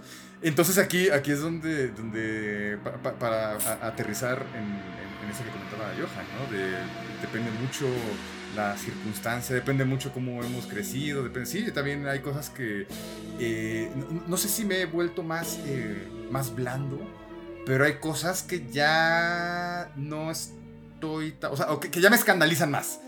O sea, por ejemplo, en. Vamos a pensar en Hereditario. Esta escena donde está la autodecapitación. Me duele muchísimo. Y así es como. ¡Ay! Y, y siento eh, ya muy squeamish. Y siento que eso más joven, ahorita ya tengo 35 años, y siento que eso más joven me iba y me venía, ¿no? sé, sí, decapítate, decapítate. Y, pero esto lo veo, veo hereditario hoy en día y, siento, o sea, lo siento, ¿no? Así, oh, horrible. Entonces yo creo que, yo creo que es parte esto de, de, este mismo tema, ¿no? Más crecemos, más nos empezamos a fijar, a fijar en otras cosas, ¿no? Entonces, pues de ahí nada más. Y creo que, creo que también genera, genera el miedo de que estas cosas que pasan en las películas que pueden ser muy increíbles, quizá si supongamos sean todas las casualidades se si por haber nos podría pasar, como por ejemplo hablando en, en Hereditary lo que le pasó a, a, la hermana que iba en la parte de atrás del, del auto inicio. Me agarró de niño, frío. sí, de niño, de niño yo podría decir, claro, como, como dice ¿no? como que sí, pero ahora ya de grande, supongamos, supongamos que yo tengo un hijo, me asustaría, diría, esto mi hijo le podría pasar, ¿no? Por, por alocado y sacar la ventana, la cabeza eh, eh, eh, fuera de la ventana. Es como que lo ves con otra perspectiva. Ya no lo ves como el moro de, de, mil maneras de morir. Yo, yo, yo, yo ya soy un señor ya. Yo ya soy un señor. Yo escucho el reggaetón actual, el perreo actual y digo, ¿qué es esta música, tío? No, yo ya no la entiendo. Te juro que no. Sí, yo, yo también me escandalizo mucho. Me, me, escandalizo. sí, sí, yo digo, oye, la música de mi tiempo. Yo digo, no, no, cada vez me convierto más en Homero, ¿no? Como que forever, forever, ya, yo soy un tío, ya. Y con mi esposa es más, los dos rajamos como dos vecinas, no, es que fe esa música, cambia, no sé qué, en fin. Eso también va en, en, las cosas en las que veo. Por ejemplo, ahorita que están hablando en Hereditary, que es una película que me gustó mucho la primera vez que la vi, ahorita este, puedo volverla a ver, pero me cuesta un poquito más porque todo este elemento inicial de la película, que es un poco densa, que va con el tema de, o sea, tocan mucho el tema del duelo, me, me, genera conflicto, me genera un poco de angustia últimamente. No he perdido a nadie últimamente, pero de hecho, o sea, yo perdí a mi mamá a los 22, 23 años por el cáncer y sí siento que las películas cuando tocan estos temas me afectan un poco. Además, yo estaba viendo Love and Thunder, ya sabía por dónde iba la cosa, ¿no? Sabíamos que, que este, que... Um, eh, que Jane estaba no sé si la han visto, no, no quiero spoilear, o no sé si han leído los cómics, pero bueno, Jane está enferma de cáncer y de alguna manera el tener el martillo le brinda todavía fuerzas para seguir un tiempo más. Entonces yo la veía, yo veía la película, yo soy, a mí me gusta mucho Marvel, ah, eh, más antes que ahora. Y, sí me generaba como que cierta angustia. Entonces hay cosas que definitivamente ya no las puedo ver de la misma manera. Y en Hereditary me pasa eso. O sea, no, no tiene nada que ver con cáncer, pero el tema del, del duelo y demás me genera un poco de pesadez. Y es como que, mm, como que quiero adelantar esas partes para ver ya, ya lo otro. Entonces me genera eso. Ponte, me genera eso. Y hay cosas que sí me duelen ver. Eh, eh, también, también, soy más tío, ¿no? Soy mucho más tío, soy... También soy más selectivo con las... Yo tengo 38. Ok, ok. ¿Tú cuántos tienes, Uriel? 35. Ya, bueno, soy, soy por ahí. ¿Tú, Panda? Ah, ah. yo, yo, tengo 25. Estoy un poco lejos. no, ah, él todavía disfruta con, con, el perreo, dice. No, sí, la sí, está buena. Yo, todavía, él, todavía estos, estos, estos, señores que están criticando mi música. Tal cual, tío, tal cual. Pero, pero sí, o sea, sí soy más selectivo. Soy más selectivo con las cosas que veo. Eh, eh, igual, siento que todavía puedo ver basura y normal, ¿ya? Porque hay, hay, varias cosas que son basura y normal las puedo ver. Es como un día comerte un Kentucky. Sabes que no es bueno y sabes, o sea, sabes que es malo, pero, güey, te, la, te, la, te lo comes, ya, ya fue. Claro, traducido a película sería como un día estás aburrido y ves, no sé, Sharknado, una de, una de esas. Muchas, solo he visto la primera, men. Solo he visto la primera, pero sé que me estoy perdiendo ahí una franquicia que es ridículamente genial por algunas cosas que me han dicho. No sé, no sé qué tan eh, cierto sea eso. Sí, o sea, sí, es, es, que, es que tú sabes a lo que vas. Del simple título y el póster ya sabes que no, no vas a esperar un gran peliculón, pues, ¿no? Al igual, al igual que estas de El Velocipastor, el, este, no sé qué cosas. Son películas así. Ah, ¿Han, visto la del oso en drogas? No, no, la he visto, pero, pero esto, estuve muy informado de, de, como que del background de la película y, de verdad está basado en una historia real. O sea, eh, cuando leí eso me sorprendió. Ah, ¿Que un oso estuvo en drogas cuando ataca gente o algo así? o sea, no atacó tanta gente como en la película, pero sí es verdad que un narcotraficante perdió un cargamento de droga bastante considerable, que un oso se lo comió.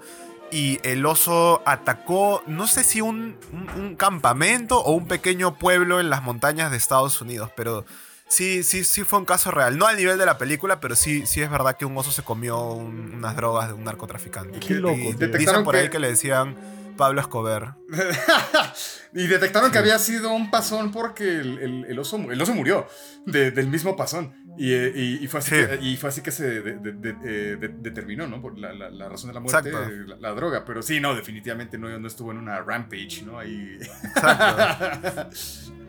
yo, tengo una amiga este, no voy a decir su nombre, también amiga más, más pilla, vendía Happy Brownies, ¿ya? Vendía Happy Brownies. Y una vez sacó todo un, este, un batch lo tenía ahí y su perro se lo come, pues. Se ah, lo O sea, o sea, doble, ¿ah? Uno, porque obviamente es, tenía sustancia, pues no, esa, esa comida. Y dos, porque tenía chocolate. Y eso es veneno para los perros. No sé cómo, o sea, le salvaron la vida. Pero eso que el perro estuvo una semana así, en un trip, por así, pendejísimo. Pendejísimo, sí. O sea, podría ser una pela, ¿no? Como que perro, perro en coca. Perro, perro en, perro No, pero ahora que lo mencionas, debido al éxito de, de, de Cocaine Bear, ya se está haciendo eh, meth, meth, Gator y otra de un tiburón que se come un cargamento de coca. pero, que, pero que ya seguramente son producciones de la. ¿Cómo se llama? Asylum. ¿Cómo se llama esta productora? Ya que es súper. Ya ni siquiera es cine B, cine Z. Eh, eh, es, algo de, es algo de Asylum, no me acuerdo. Pero sí, sí, porque eh, Cocaine Bear es una producción de Universal, ¿no? Tiene ahí los millones y fue dirigida por Elizabeth Banks. O sea, es, película. ah, Elizabeth Banks. Es que el cine es así, o sea, hacen algo que funciona y va todo el mundo a hacer algo parecido con, con ligeras modificaciones. Sí, pero, pero, justo la particularidad, eh, deja, busco el nombre de esa productora, pero sí, la, la particularidad de, estos, de, estos, de estas personas es que ven algo, es que son tan baratas esas producciones, pero y tan pésimas al, al, al ojo, este que las hacen en semanas y, ellos detectan está, está siendo un éxito Cocaine Bear eh, hay que hacer el Meth Gator y, y les, la, la, tienen lista en un mes o sea claro, porque como, como dijimos al inicio, el fuerte de estas películas no es, no es como que la historia, ¿no? Hay gente que va a ver estas películas para ver la, masacre o, qué tan creativas son las, las muertes, como en un momento ya pasó con, con, Destino Final, ¿no? Al menos yo iba a ver Destino Final porque quería ver cómo se ingeniaban con, con las muertes. The Asylum, tal cual se llama The Asylum. The, Asylum ellos son también los responsables. Tampoco la he visto, no sé si alguno de ustedes la ha visto. Tampoco quiero alejarme mucho de Bill Dead, pero la película de terror de Winnie Pooh, ¿alguno de ustedes la ha visto? No la he visto, ¿eh? No la he visto, pero he escuchado comentarios que. Malos, yo he escuchado comentarios malos, malísimos. Pero fíjate. Malísimos, sí. De The Asylum, Pacific Rim, estas personas hicieron Atlantic Rim. De, tienen una película. Sí, o sea, sí, son, son esas personas. Son este, este tipo de personas. Y por supuesto son los que están detrás de Sharknado, Sharknado 2, Mega Shark versus Mecha Shark. Entonces, sí, ya, ya. ¿Ya ves? Ya se imaginarán el, el, nivel de, de, de, Asylum. Y son producciones que tienen listas, no miento, como en un mes ya la pueden estar distribuyendo yo no sé por qué hay tanto, tanto afán, o sea, tan, tanto, tanto amor hacia las películas de tiburones. O sea, ¿por, qué tanto? Oye, o sea, son como los nuevos V-Wall, o sea, de, la actualidad. ¿Conocen es que, Es que, es que V-Wall fue eh, involuntariamente lo que fue, ¿no? Porque yo creo que, eh, yo creo que este dude pues eh, él era un director de cine. Para, él, él sí, él se veía como un director de cine y sí era como se tienen registradas entrevistas donde eh, medio, medio altanero, medio yo soy un director y, y, Michael Bay es un estúpido y cuando quiera nos, nos subimos al ring, Michael O sea, un, un, orate, ¿no? Por completo. Pero este, yo creo que lo que sucedía con él es que eran eh, involuntariamente irrisorias sus películas, de calidad pésima pero yo creo que más bien eran como. como eh, era la consecuencia, era el resultado. Estas están hechas con todo el propósito de ser pésimas. Ah, ya, ya, ya. O sea, él, es, como, es como decirte que él, él se la o sea, él se lo tomaba en serio. Pero no sabía que su resultado era, pues, pucha, no sé, pues. Mira, este Panda, eh, justo como lo dice Uriel, ¿no? Es, es un director de cine que tiene un abanico así de películas estrafalarias por lo malas que son. Muy malas. ¿Cómo se llama? UG con, con W, U, W, E. Y luego la otra palabra es eh, B de bueno o L, L. Ah, ya, ya me salió. V Ball. V Ball, sí. Sí, ese vato ha hecho House of the Dead, Blast of Rain. Rain. Acá dice, uh, especialmente adaptaciones cinematográficas de, de videojuegos. Algún día deberíamos hablar de, de, las adaptaciones de, videojuegos a películas, porque creo que es un tema que da para, para rato. Oye, mira, mira, con la con este la filmografía de V-World puedes sacarte varios reels, panda. ¿eh? Hay varias cosas así, así estrafalarias. Estrafalarias ridículas. Pero que siento que, o sea, las ves una vez. Yo, yo he visto Ponte House of the Dead. He visto varias de él porque es como, es como cuando sientes la necesidad pues, de ver eh, Saló, ¿no? Simplemente porque sabes que existe y por lo menos tienes que verlo una vez en tu vida. o sea, tienes, que tachar la checklist. Sí, sí, tal cual, tal cual, tal cual. Tienes que ver algunas de V-Wall de todas maneras, ¿no? Y saber, y saber eh, que, existió, que existe, que es parte de, por más que sea basura, ¿no? Como te digo, puedes comerte un Kentucky, puedes comerte, qué sé yo, pues no, no sé, cosas grasosas que no te van a hacer necesariamente bien pero sabes que existe, son parte del, del mundo y están ahí. Ahora, regresando a Evil Dead, muchachos, este les quería, quería, comentarles este hecho, por ejemplo, estábamos hablando de, de, los escenarios y demás, que a mí me gustó muy bien cómo se aprovecharon. También ahorita en, la, en el segundo visionado que le he dado a la película, me he dado cuenta que desde el inicio, y no, y no lo, en el cine no lo capté, en el cine está más que todo este en el cine estaba impaciente por ver que ya empiecen las cosas, por más que me gustara la introducción. Pero, por ejemplo, durante todos estos primeros segmentos vemos la muñeca de la niña que al final la, va a ayudar como arma, vemos el rayador, vemos la tijera. Es como si de alguna manera, este, como en Resident Evil, ¿no? Eh, de alguna manera tienes ahí tu inventario que vas a ir utilizando. durante la película. Me gustó mucho cómo trataron eso. Me gustó, o sea, como te digo, ahorita este segundo visionado de la película me ha hecho sentir que, que mi ranking de Evil Dead, Evil Dead Rise estaría en el puesto 3. 3, ¿ah? No, pucha, no, me había olvidado de... a la shit. Ya, a ver, ya, rápido. Ranking de Evil Dead, ya. Para mí primero, esa ya. Evil Dead 2. Evil Dead 1. Evil Dead 2013. Ah, sí, va la cuarta. Evil Dead Rise. Y luego Army of the Darkness. Army of Darkness. Sí, creo que, creo que concuerdo contigo, Uriela. ¿ah? Pero yo no lo veía de abajo, yo quería verlo de arriba, pero sí. Sí, y, en, el, entendido de que, en el entendido de que no hay Evil Death mala. Army of Darkness a mí también se me hace sensacional, pero es su propio chiste, ¿no? Es ahí una, mezcla de aventura medieval, medio épica y con el elemento de horror, ¿no? ¿Ustedes no en, ningún momento que vieron este Evil Dead Rise esperaban que aparezca Bruce Campbell en algún momento? Sí. Siempre es bueno, ¿no? O sea, es como un añadido en la pizza. Es como, o sea, tú puedes pedir tu pizza, le, añades algo más. Y, o sea, la pizza de por sí ya está rica. Si le añades algo más, va a seguir estando rico. Si le quitas, no importa. O sea, si de verlo, yo soy fan de, de Bruce Campbell, me parece de puta madre, me parece un, gran tipo. Este, si salía, ok, ok, me, me hubiera parecido ok, pero que no haya salido no me ha disgustado nada. A mí no es que me disgustó, pero yo sí me quedé con, o sea, me quedé con ganas de verlo. Incluso me quedé hasta, hasta escena post créditos que no, no, no hubo. Em, y no, no, no, no, no, no pareció, pues, pero si no me equivoco, si no me equivoco, él estuvo también como productor de esta película. Sam Raimi también. ¿Saben eso? Sí, sí, sí, es, es, la productora de Sam Raimi, Ghost House Pictures. Y este, la intervención de Bruce Campbell es a nivel, es, eh, parece que uno de tantos efectos sonoros, él, lo grabó, pero, ah, pero, no es su voz, es como algo, como que rompieron algo y el que, el, que grabó ah, en, la, sesión de audio. Él, está haciendo, él, hace él hace los folies, si no me equivoco, del, del, ojo, del ojo cuando están mordiendo el vidrio, algo, algo él lo hace con, una manzana. No, no, no, pero también se le escucha. Ahora, ahora que las ondas que, lo, que he visto la pela, es, es uno de los padres cuando el, cuando el hijo está escuchando el Necronomicon y escucha a los padres que están peleando. pero sí es un hecho, porque él ha dicho que nada más se limitó al Foley. Eh, me sonó a Bruce Campbell así jodido. Puedo estar equivocado, pero me sonó. La voy a volver a ver. Si, pueden, chequen esa parte cuando el chivolo está escuchando a los padres pelear, como que no, eso es una aberración. Tienen que. Ya, el que dice eso. Este libro es una aberración, hay que destruirlo. Creo que es Bruce Campbell, creo que es su voz. Ahora, Panda, respondiendo un poquito a tu pregunta, ahora que lo pienso mejor, si hubiera salido Bruce Campbell, siento que me hubiera, este, me hubiera sacado un poquito de la película, porque Bruce Campbell viene a hacer pues Ash vs. Evil Dead, y ese tiene un corte totalmente distinto del, de lo que estamos viendo acá, ¿no? O sea, es comicidad al mango, igual lo disfruto.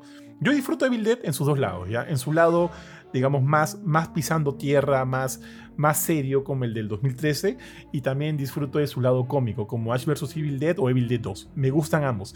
Pero viendo a, Bruce Campbell venir de Ash vs. Evil Dead, me hubiera sacado un poco de la película. Porque siento que... Siento que hubiera sido un poquito arroz con mango. O sea, no, no, no lo veo dentro de ese universo. Es como poner al, a Pattinson dentro, pues, ¿no? De, de, la, de la, del Gamber, sí, sí, tal cual. Siento que no va. Siento que no va. Claro. No sé. entiendo, entiendo. Pero. Ah, ¿ustedes vieron la serie? Sí, me encantó. Esa no, no, no le he llegado a ver, pero he escuchado buenos comentarios. Sí, es muy buena. A diferencia, a diferencia del videojuego, ¿lo probaron? Sí, sí, sí, ¿Qué les pareció? No me he adentrado tanto, pero es bueno. Yo creo que es el típico juego de, este corte, ¿no? Solo que para los. Sí, para, pero para los fanáticos de Evil Dead van a reconocer muchas cosas de, de, la franquicia, del lore del, de la saga y van a poder disfrutarlo. Yo lo disfruté porque soy fan de Evil Dead. No soy tan fan de estos juegos asimétricos, pero soy fan de Evil Dead, así que sí me, me lancé buenas horas.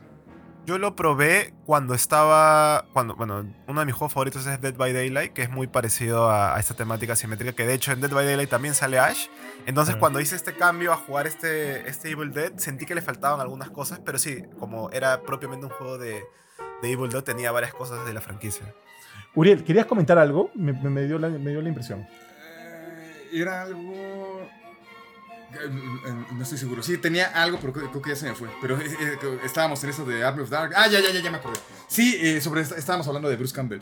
también me hubiera gustado verlo, pero, también, pero si lo hubiera visto y no me iba a llevar a ningún lado, también hubiera sido extraño. ¿Por qué lo digo? Porque 2013 eh, acaba con este famoso cameo de Bruce Campbell, ¿no?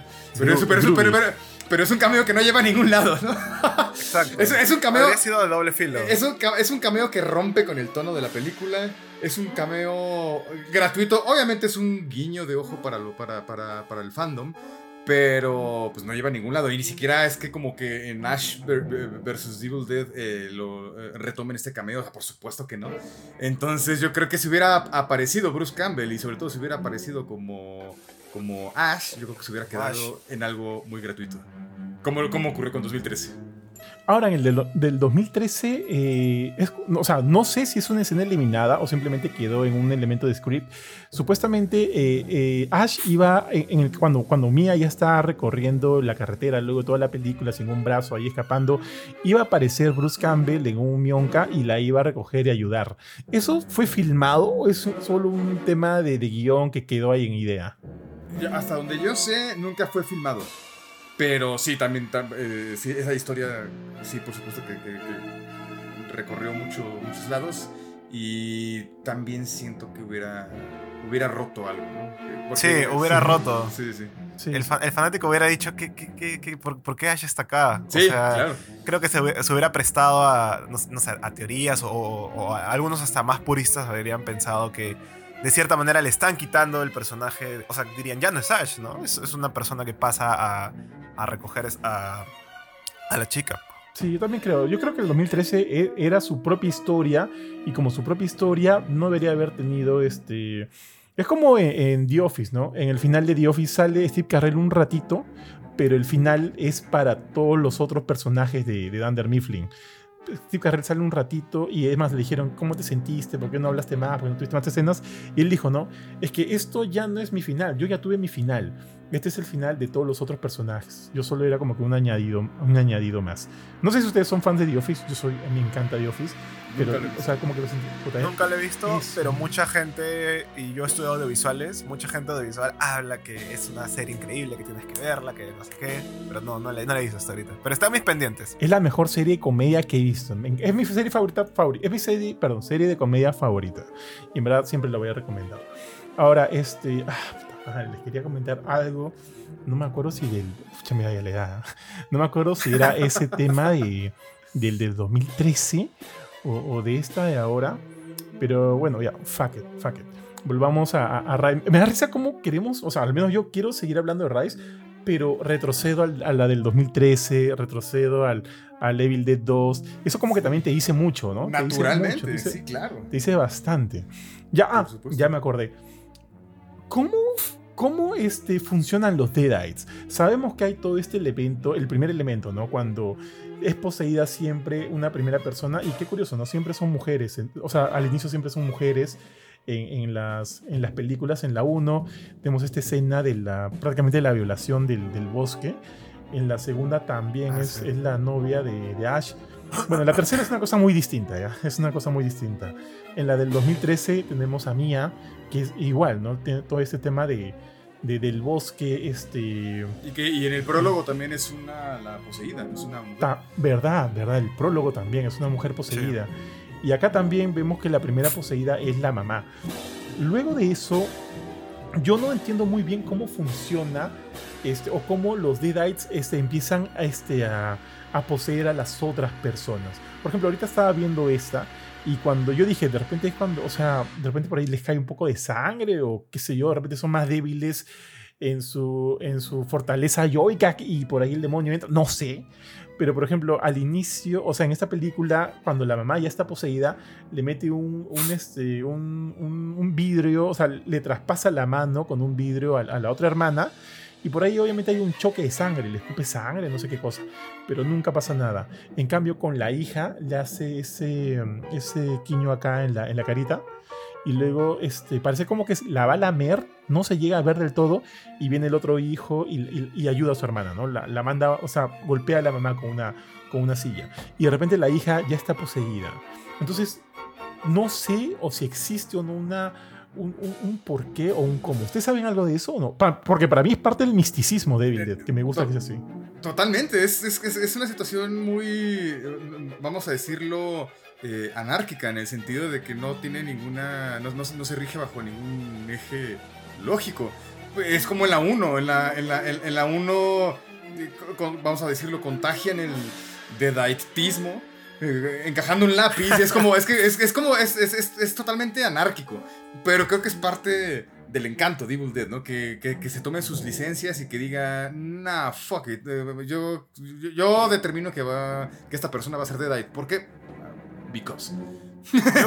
Yo, lo, pensaba como una especie de que el Necronomicon, de cierta manera, ante una persona, no sé, eh, debilitada, ya sea, no sé, físicamente, o, como siempre en algunas películas dicen, los de voluntad débil, de cierta manera, como que son poseídos por, por los Deadites. Esa era mi, mi, teoría, pero creo que como también dicen, es parte del misticismo, porque hay, hay varias películas, no solo de terror, que muchas cosas no se explican, y creo yo que si se explicaran, eh, se perdería un poco la magia, ¿no?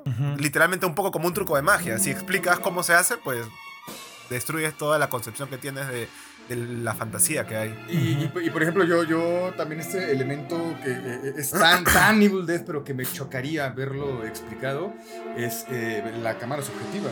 La cámara subjetiva siempre está, es Ash corriendo y por supuesto que está huyendo de algo que él está viendo. Y pero a mí me parece fantástico que nunca veamos qué, es eso de lo que siempre huyen. A lo mejor eh, por el tipo de cámara, eh, o, más bien por el, por el, tiro de cámara, definitivamente no es una persona corriendo, no es un Daylight corriendo, pues como eh, es, es, es, something, ¿no? Que está ahí. Pero me encanta que nunca lo veamos. Me encanta que quede abierto y que nada más nos basemos en, que siempre estén volteando a ver, ¿no? Ah, ah. Entonces es parte del misticismo hace volar la imaginación, pues, ¿no? Cada uno de cierta manera puede pensar lo que más le asusta y imaginar qué es lo que lo está persiguiendo. Y, si no me equivoco, me pareció leer que una curiosidad de esa, esa, esa toma de perspectiva lo hicieron, creo que juntando dos cosas del bosque y en el medio de la cámara y dos personas corriendo. Sí, sí. Patentada, patentada esa vaina, tal cual. Oye, y justo, o sea, estoy totalmente de acuerdo con lo que dicen porque hacia el final yo siento que lo que da más miedo siempre es no saber no saber qué hay detrás, ¿no? Y eso siempre... Para, es como al Ponte, yo sé que esta película tiene muchos eh, detractores. A mí me encanta, a mí me gusta... Me gusta el amanecer de los muertos de Romero, pero también me gusta el remake que hizo Zack Snyder. Yo no soy fan de Zack Snyder, ¿ya? Pero el amanecer de los muertos de Zack Snyder me gusta porque empieza de una forma violenta o sea, violentas. O sea, hay, o sea conocemos al inicio unos minutos con, con, la protagonista y demás, y de repente de la nada empieza y nunca para esa película. Es como que te golpea, oye, ¿qué ha pasado? ¿no? Y nunca te explican qué fue. Inclusive el final tampoco te lo explican, porque tenemos este eh, tipo video fan footage y, no sabemos qué ondas. Y, esas cosas a mí me gustan porque cuando yo no sé qué es lo que va a suceder o cómo sucedió o qué, va o qué sucederá, es donde siento que me, me cogen de las cositas que a mí me pueden asustar. Claro, porque también da rienda a tu imaginación de que maquines un montón de cosas de, primero en la película, ¿no? ¿Qué, ¿Qué, pasó? ¿Por qué inició? Y de ahí un poco más, si vas volando un poco más, puedes pensar, ah, pero esto podría pasar en la vida real por tal y tal y tal. Y eh, El Amanecer de los Muertos de Zack Snyder, eh, con algunos compañeros de la carrera, algunos le, le, le tiran con palo. Yo la primera que vi fue la de Zack Snyder, de ahí ya por curiosidad vi la de Romero. Y a mí me gustó más la de Zack Snyder por un tema de efectos. Sentí que la de Romero ha evolucionado. Le ha, jugado mal los años. Porque los zombies se ven medios. Se ven fake, se ven fake. Y algunos planos cercanos de mordidas se ve muy fake. Pero lo que sí es verdad es que hay una crítica más fuerte, creo yo, en la de Romero que en la de Zack Snyder. Totalmente, totalmente. Y, también siento esto de la de Romero. Eh, siempre, a mí, siempre me ha resultado curioso cómo eh, Dawn of the Death de George Romero es la que más eh, se suele, ¿no? Como subir en el pedestal. Ah, ah, yo, siento que está mucho mejor lograda eh, La Noche de los Muertos Vivientes y, y siento que está mucho mejor lograda El Día de los Muertos. Siento que mi, mi, problema con Dawn of the Death es un asunto de ritmo. Y también creo que eh, tiene mucho que ver esta, esta situación que tú comentas, Panda, de, de, los efectos. Sí, es como que ya eh, este atisbo a, a, un gore que ya iba a explorar eh, Romero más adelante, pero, pero no, no, no, me gusta el make-up, no me gusta que los zombies sean azules, no me gusta que... O sea, sí. Es como... No, no, me, me, me, rompe la, como que esta, esta sensación de, de, de, apego con la película. O sea, es que en cuanto veo el zombie azul es como, mm, me está rompiendo algo. sí.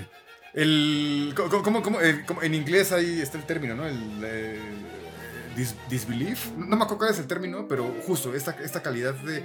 Con una película, con, por más absurda que sea su, su, historia o su planteamiento, en cuanto hace esta situación del.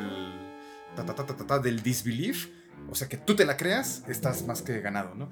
Eh, y, y, eso es lo que me pasa con Dawn of the Death, pero en contrario, esa si del zombie azul, ya me, me, me, estás perdiendo feo película. Exacto. La de, la de Romero fue la primera que yo vi, así de chivolo.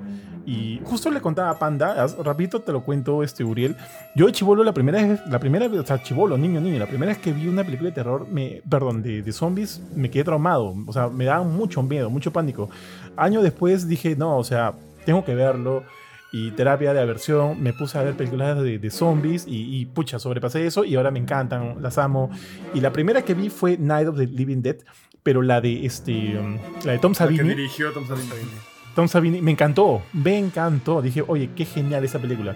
Luego recién vi la, la de Romero, luego vi Dawn of the Dead de Romero, que, que para ese entonces era como que, entre comillas, mi favorita.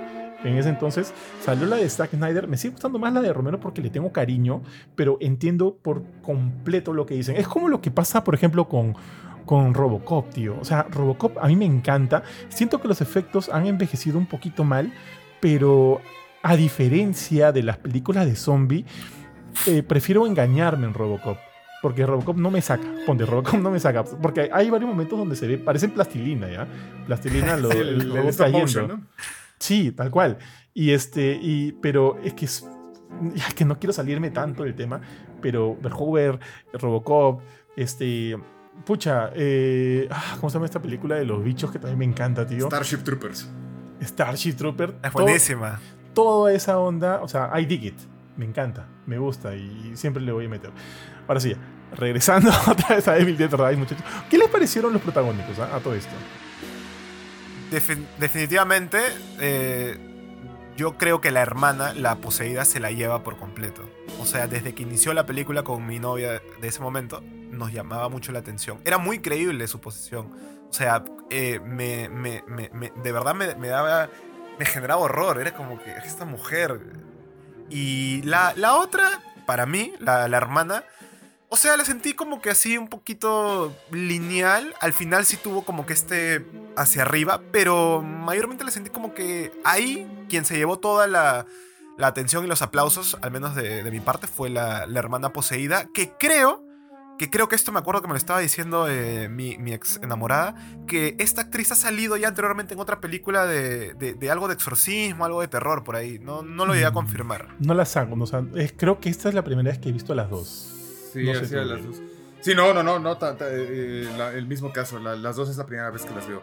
Y sobre estos, eh, calidad interpretativa, siento que eh, yo creo que también, eso es uno, ahorita inconscientemente, pero ya eh, escarbándole, creo que también es una de, eh, de las razones por las que no, no, es la, segunda Evil Dead más débil para mí.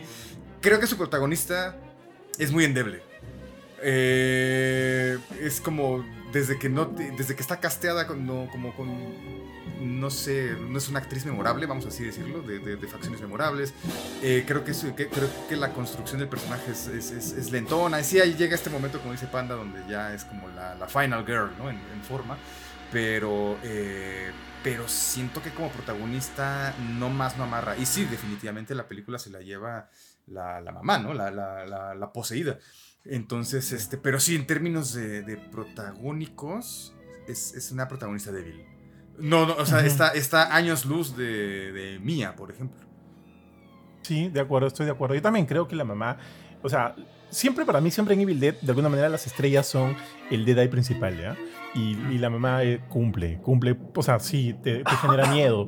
Y, la hermana, al igual que ustedes, al inicio hay como que una sensación también de que como que está embarazada, no sé si eso es una eso, cosa eso no lleva eso no lleva ningún de punto. De ahí se perdió, ¿no? Sí, sí, sí. No, no, no, sé si no recuerdo o de verdad no, lo abordan, no, se, lo mencionan. No se, vuelve, no se vuelve a retomar nunca, nunca, nunca. Solo, en un momento solo como que la, la, la, la hermanita menor, o sea, la hija menor, perdóname, le dice, eh, vas a ser una buena mamá. Y ese es el único momento donde se retoma. Y él dice, ¿qué? ¿Por Pero ya. porque, sabe, porque sabe mentirle a los niños. O sea, la chivola me parece un mejor protagónico. ¿ah? Me parece un mejor protagónico que la, que la, que la, que la hermana, que no me parece mala, ¿ya?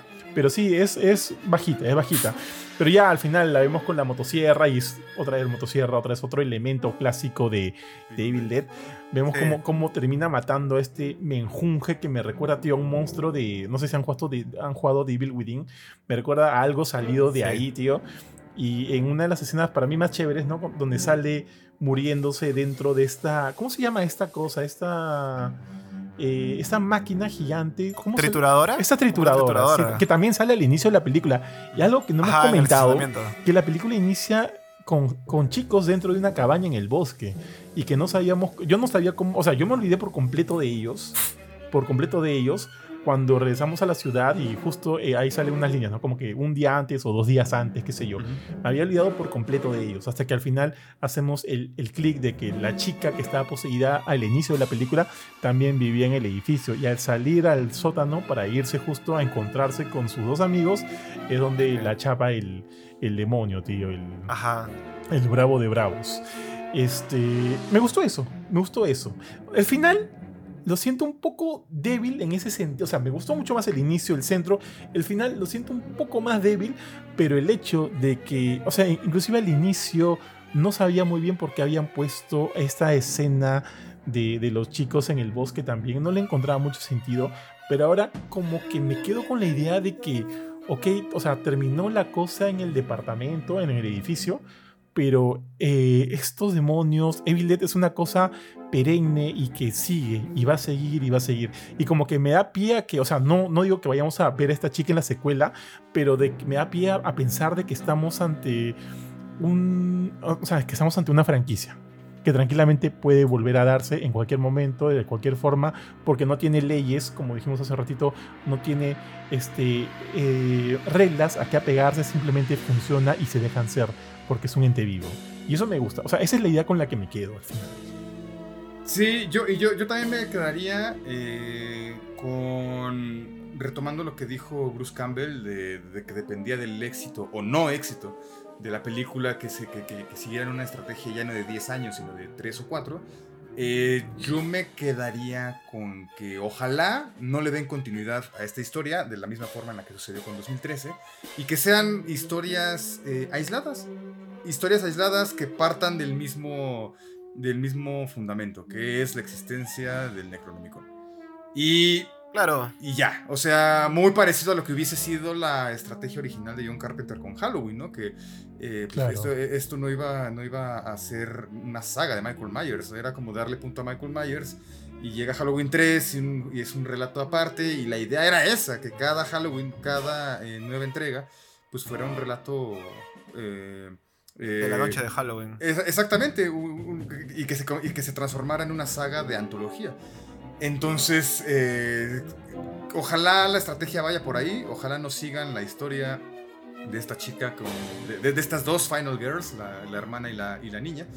Y, ojalá veamos más el concepto explotado, eh, pero hacia otros lados, y más en un formato de antología. Claro, o sea, lo que dice Uriel me parece interesante porque yo creo que si, si siguen haciendo más entregas con estas dos chicas, siento que lo van a alargar, alargar, alargar y en un momento se va a desgastar. En cambio, si cada entrega es, por decirlo así, independiente, pero en todas está el Necronomicon, llevas el caos, lo puedes llevar a, distintas situaciones, ¿no?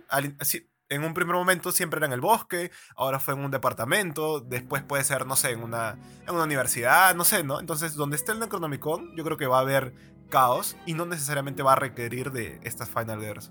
Y sobre hay todo... Tres, Necronomicon. dale, Uriel. bueno, hay tres Necronomicon según esta película. Pueden respetarlo o pueden no respetarlo, ¿no? Total, eh, esto funciona nada más para esta película y punto. Pero lo que iba a decir era este que... Ya se me fue. Sufrimos lo mismo, tío. Pero, pero, iba a estar bueno el punto. Hija, ahorita, viene, ahorita regresa. Perdón, Johan. Ya, eh, regresa. Mira, Panda estaba hablando acerca de que se puede, se puede utilizar el concepto de Evil Dead en distintos escenarios, ¿no? Habló acerca de la universidad. La universidad habló acerca de cómo puede funcionar también, pues, qué sé yo. Eh, puta, ponte, yo, yo, yo me pongo a pensar, ¿no? De repente en otros países, pues, ¿no? Una visita a México, una visita a Perú, los Transformers acaban de llegar. ¿Quién, quién dice que, que Perú no puede ponerse de moda? Sí, claro que sí. Una playa. La Yapla. Sí, sí, sí, claro. Es, es, es, agarrarse nada más de, de la, de, la misma base y, suponer un montón de, de, escenarios, ¿no? Sin andar respetando una línea de, eh, de secuelas. Yo también creo que funcionaría mejor como dosis así, dosis aisladas, autoconclusivas y que nos, nos dejen como que a la espera del siguiente capítulo, ¿no? El siguiente capítulo de, de, de, bueno, de una historia distinta. Eso a mí también me, me gusta bastante. No sé, Uriel, si por ahí has, has, has podido recordar lo que estabas pensando, pero este, yo siento, muchachos, que en verdad deberíamos este, juntarnos alguna otra vez para hablar de, de, otro tema, porque me ha gustado mucho hablar de esto ahorita con ustedes. Este, no sé, mira, yo quiero dejar una, ya porque ya estoy llegando, justo, estamos llegando justo a la hora y media que tenía acá planificado. Y me gustaría, creo que podríamos seguir hablando un, poco más acerca, porque mira, hay tantas cosas que no hemos hablado de la primera película, de repente en algún momento podemos hablar de toda la saga, de la franquicia, hay muchas cosas que tomar, hay cosas que tomar también de la serie. Sí, es que el, el, el, género como tal es, es, es, es, amplio y se le puede... Sí. Y, hay un montón, ahorita nos, nos, detuvimos mucho en Hereditario y creo que por su, por su propio... Eh, eh, o sea, que es por supuesto todo un tema, el llamado, el mal llamado, ¿no? Elevated Horror. Entonces, este, pero sí, es que el, género rinde y rinde y rinde y rinde. Oye, ¿verdad? Algo, ah, ¿verdad? Me acabo de acordar algo que sí quería comentar. ¿No sienten que este Deadite es un toque, o sea, en sus rasgos, en sus, en sus manerismos, en sus muecas, es un poco distinto a, a, los otros, por, ejemplo, por lo menos al del 2013? Es como que, no sabría si decir, para mí está como que entre jocoso y, más realista. No yo sí lo sentí, yo sí lo sentí diferente, pero creo que precisamente como para darle un nuevo giro a, al 2023, ¿no? A ahora. Para hacerlo un poco diferente a los que ya se habían trabajado anteriormente, pero conservando la esencia del Dead como tal. Claro, porque ponte, en, los clásicos es como cuando, eh, no sé si han visto Buffy, cuando se convierten en, vampiros, los vampiros o sea, pasan de cara de humano a tener como que toda esta... La facción más este, marcada. Este Sí, tal cual. O sea, eh, los Deadites clásicos son así, pues, ¿no? Así se veían, como, como jerosotes, ¿no? Como... tal cual, los ojos, los ojos blancos, como que los, acá es la frente pronunciada, ¿no? Como que totalmente deformados. Acá vemos toda la facción humana de la mamá, como para reconocer que ella es la mamá, pues, ¿no? Pero obviamente con esa sonrisa que o sea, con esas expresiones que evidentemente no son de un humano normal. Los ojos amarillos, ya no son blancos, perdón. Los ojos amarillos, este, e, esta mueca, ¿no? Esa mueca que ya la, la, flaca ya no sabe cómo seguir sonriendo más porque está con, parece ya una, una sonrisa de Glasgow, prácticamente, porque está como que bien, bien. O sea, yo imagino a la actriz cómo habrá terminado de grabar con un dolor de maxilar, este, es, increíble, ¿no? Porque en verdad a mí sí me dolería estar haciendo esa mueca durante tanto tiempo. Entonces, sí veo una facción un poquito más humana, pero que evidentemente sí, pues reconoces que acá esta tía tiene, tiene algo, ¿no? o sea, tiene algo. No, no, no es normal. Pero me gusta. Y, El, diseño clásico de Deadite, este, pues siguió subsistiendo en, la serie, ¿no? Porque ahí, sí respetan todo esto de la, la, ojerota marcada, la frente pronunciada. Entonces ahí lo siguieron respetando, pero yo creo que sí, desde 2013 el Deadite ya está más planteado como. E, e, es como, eres tú, pero Claro, un poquito más, de cierta manera, un poco más humanizado, no tan caricaturizado como los monstruos que estaban de moda en esa época, ¿no? Y creo que también al hacerlo un poquito más humano, es más creíble esto de que la niña eh, duda de que si su mamá es, es- sigue siendo ella, ¿no? Porque supongamos de que sea así un, dead, un Deadeye tal cual los antiguos, creo que por ahí alguno podría discrepar de cómo la niña se ha creído esto, ¿no? Por más que sea su mamá y, y todo eso, ¿no? Tal cual. Muchachos, ideas finales, ideas finales. Yo creo, y es algo que recién me he dado cuenta ahorita con lo que ha dicho Uriel, es de que la franquicia Evil Dead da para más, pero sin llegar a sobreexplotarse y sin que sea algo lineal, como antes de empezar lo conversamos, por ejemplo, con Halloween.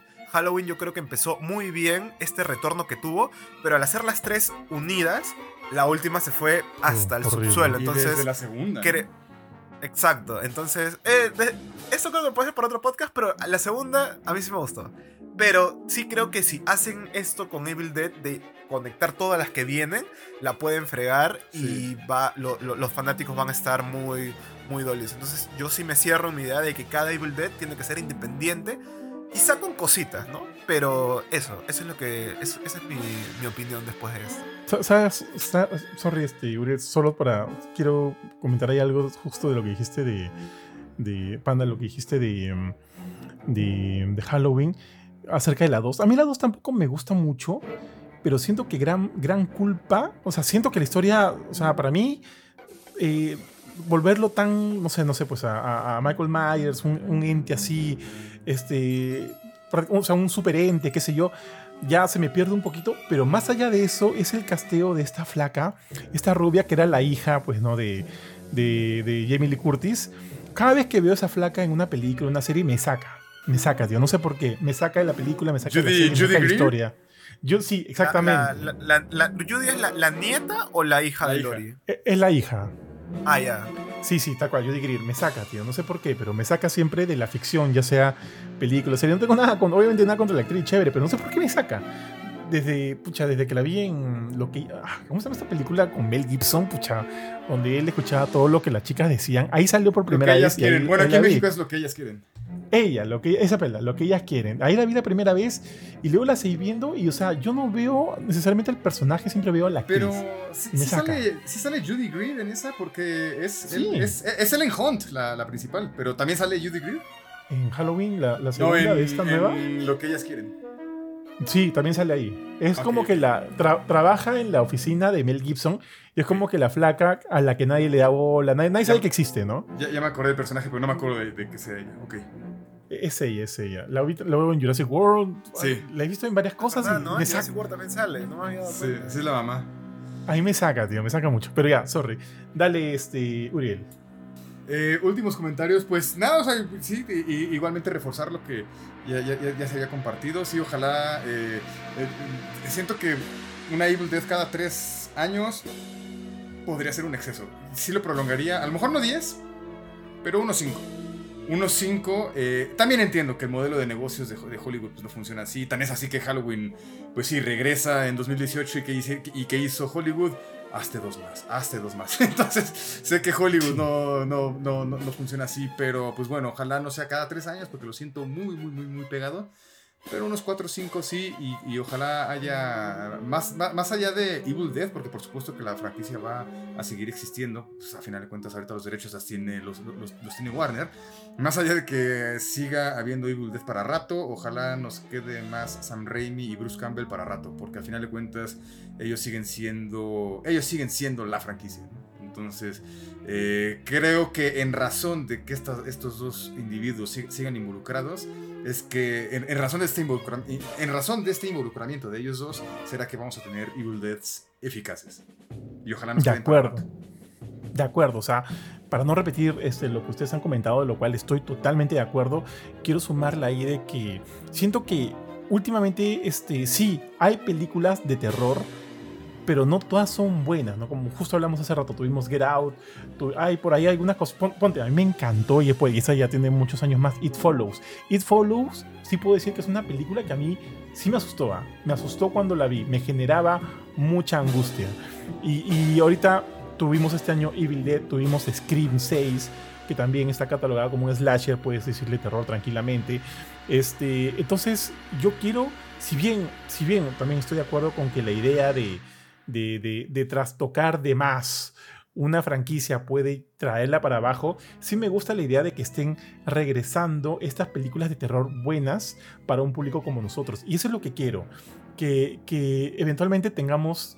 Otro, mira, ahorita se va a estrenar este... Ah, ¿Cómo se llama esta pela? Del chivolo que, que, se desdobla. Insidious. la nueva Insidious. Siento que con esa franquicia también dejaron caer la pelota, ¿ah? porque la única buena me parece la primera. Todas las demás a mí no me han gustado mucho, pero me gusta que en esta regresen un poquito a la historia original, ¿no? Con el chivolo, con el papá y toda esa nota. Si no me eh, equivoco, en el póster incluso dice que se va a cerrar donde todo inició. Ya, o sea, me entusiasma eso. O sea, quisiera, quiero que sea buena. Entonces, este, hay, hay películas de aquí de cara a fin de año que todavía siento que, que, me van a jalar el ojo, hablando de terror, me van a jalar el ojo y quiero que continúe así, ¿no? Quiero ver películas buenas. No quiero, tío, un, este, un La Llorona, no quiero esas cosas que se siente que son enlatados, ¿no? Como que cosas prefabricadas ya, ya hechas. No, no, eso a mí no me suma pero alguna que otra cosita así rescatable, como lo que hemos tenido este año con Scream 6 y que a mí me gustó, ¿ah? a mí me gustó bastante, Scream 6 y Evil Dead Rise, pucha tío, por favor, que venga, que venga. Quiero más cine de terror de calidad. Eso es lo que quiero. Y creo que este año ha sido bueno, al menos por lo que va del año. Entonces, eso, mis amigos, yo les quiero agradecer mucho por acompañarme el día de hoy. Como ya les dije al inicio, no, no tengo tantos colegas, tantos amigos que disfruten o que hayan querido ver esta película. Tengo un amigo que se llama Kurt, que es parte acá del team, del, del podcast, que él, él me contó que usualmente tiene estas experiencias donde se desdobla. Se desdobla y ve su cuerpo ahí y comienza, se asusta, se angustia y su, su, su, familia ve pues no su cuerpo ahí durmiendo y comienza como que a, lanzar este, alaridos, pero dice que son alaridos feos, ¿no? Como que si estuviera endemoniado. Y una vez viajando, le pasó eso en un eh, Airbnb y toda la gente palteada. Bueno, en fin, él, él tiene esto. Y es por eso que siente que cuando ve una película de terror se angustia demasiado, no le gusta y demás. Y entonces sí lo entiendo, ¿no? Lo entiendo. O sea, lamentablemente en mi core team no tengo gente con quien compartir esta, esta, este gusto que tengo. Y me alegra mucho que me hayan podido acompañar el día de hoy, tanto tú, Uriel, como, como Panda, porque es paja siempre hablar con, con amigos con quienes compartimos este tipo de, este tipo de gusto. Ahora, este, antes de irnos, eh, Uriel, por favor, ¿dónde te podemos encontrar siempre? ¿Dónde te podemos leer, ver tus reels y demás? Sí, pues eh, pueden ver eh, el material que, hago para, para, paréntesis, que es donde hago estos contenidos de gaming. Es en Instagram, instagram.com, diagonal paréntesis com, no, es diagonal paréntesis com, perdón. Pero si es este directamente para, para, ver lo que hago, para ver ahí más como inclinado hacia el horror y hacia el gaming, pues entonces en mi Instagram personal, que es nada más diagonal Uriel Barco. Panda. Bueno, a mí me pueden encontrar como Mr. Panda 16 en Instagram. En TikTok estoy como spanda16. Eh, subo contenido de, terror, ya sea en videojuegos, películas y un poquito por ahí, uno que otro de libros. De hecho, me compré algunos libros para, para empezar a, a, leer por ahí y hacerles alguna especie de review. Eh, y lo que más ahorita voy a empezar a subir es un poco de enfocado a videojuegos de terror, que los videojuegos son también que me encanta mucho, pero he estado muy centrado en películas y quiero darle también un espacio a los videojuegos. Claro que sí. En, bueno, en nuestro caso, saben que siempre pueden encontrarnos en www.gamecore.com para estar actualizado con todas las noticias, reviews, artículos y demás cosas que lanzamos. Acabamos de lanzar la review de Final Fantasy XVI y a Jorge le ha encantado. No le parece un juego perfecto, pero le ha gustado bastante. Así que por ahí pueden entrar y conocer más detalles de su review. O si quieren algo más resumido, pueden entrar a nuestra cuenta de Instagram o a TikTok. Nos encuentran como Gamecore y ahí ver todos los reels que sacamos de la reviews y artículos que hacemos. Obviamente es mucho, eh, eh, consumirlo es mucho más sencillito, es solo un minuto y medio de video, así que por ahí podrían encontrar algo que les guste. Y también si quieren escuchar nuestros programas nos encuentran siempre es solo en Spotify, nos encuentran como Gamecore Podcast para que encuentren ahí los ala filme como el del día de hoy, las noticias y review que vamos a grabar, la última de hecho no hemos grabado acerca del Summer Game Fest que vamos a grabar el fin de semana. Cuando estén escuchando esto definitivamente va a ser el programa, así que ahí lo buscan y también el choque de espadas con los chicos del host del cast siempre. Entonces nada, otra vez Uriel Panda, muchas gracias por acompañarme el día de hoy y definitivamente nos vamos a volver a juntar para algún otro tema eh, a, a futuro que me ha gustado mucho conversar con ustedes. Y eso es todo por el día de hoy. Cuídense todos mucho, muchas gracias. Chau, chau.